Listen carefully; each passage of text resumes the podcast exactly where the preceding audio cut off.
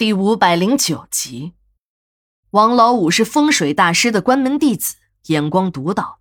这个人嘛，除了人品差一些，也没有什么别的不好的。不过这个老狐狸也有几个相好的。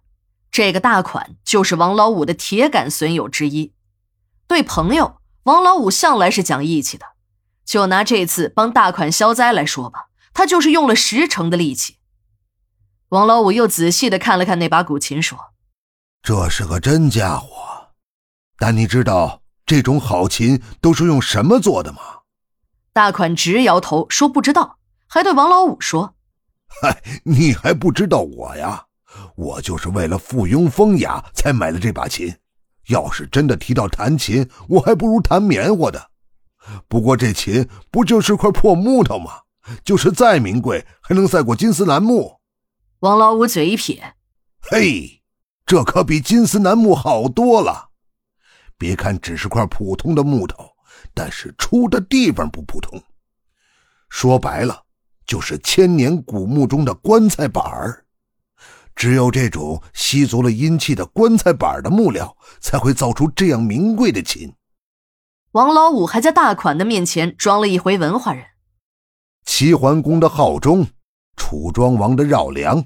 司马相如的绿绮和蔡邕的交尾，是中国历史上最有名的四大名琴。这四大名琴为什么如此有名？原因之一就是他们用的材料无一例外都是棺材板。你这把虽然不能和四大名琴相比，但也是汉代的棺材板做的。对于王老五这个从殡仪馆里发死人才发达的风水大师。我们馆里的员工都十分了解，这个人除了有一张能把死人吹活的嘴，便可以用胸无点墨来形容了。他不知道什么齐桓公、楚庄王，更不知道司马相如、蔡邕是谁。他说的这些都是听他那个瞎子师傅口口相传的，但他认识棺材板这却是事实。这把古琴是用棺材板做成的，也是事实。至于还说出了年代。那便是他顺口胡说的了。还有一点，王老五没有胡说，那就是在整个诈尸的事件中，这把用棺材板做的古琴的确是起了作用。晚上，公安局的法医童副主任来到了火化室，说：“把这个预约的业务按老办法火化了。”老王说：“老金这个人有点问题。当初娟子还在殡仪馆里当化妆师的时候。”王老五还经常的来管理，一说起这些事儿就眉飞色舞的海吹一通。由于王老五这个人平时是变着法儿的发死人财，我们管理的员工都很烦他。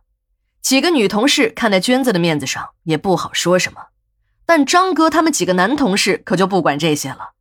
一听他说起这件事儿，张哥就说：“王大师，你说那间床下面的是死人骨头，那就是有杀人案呀。”你这样臭吹，也不怕把自己吹进公安局？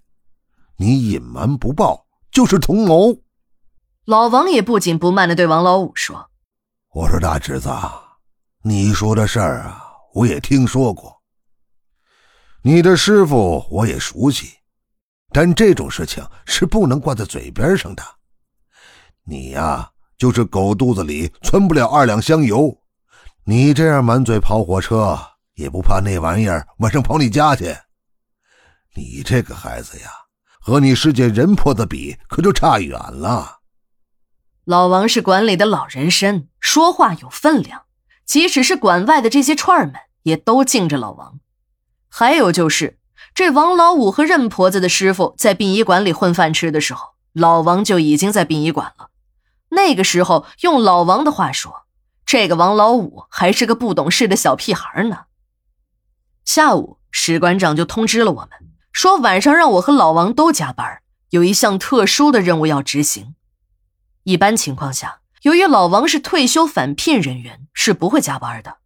史馆长一说，我便感觉到了事情的特殊性。在执行这项任务时，史馆长还特殊安排了小赵实习，让小赵在场。我明白，别看小赵年纪小，可人家是民政学院毕业的，专业对口。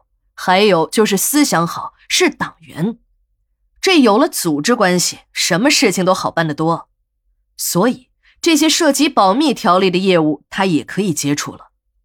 当然，史馆长还有一层考虑，那就是老王的身体一天不如一天，如果不抓紧时间找新人，再有时间紧、任务重的保密业务，我一个人忙不过来的话，就得他这个馆长上一线了。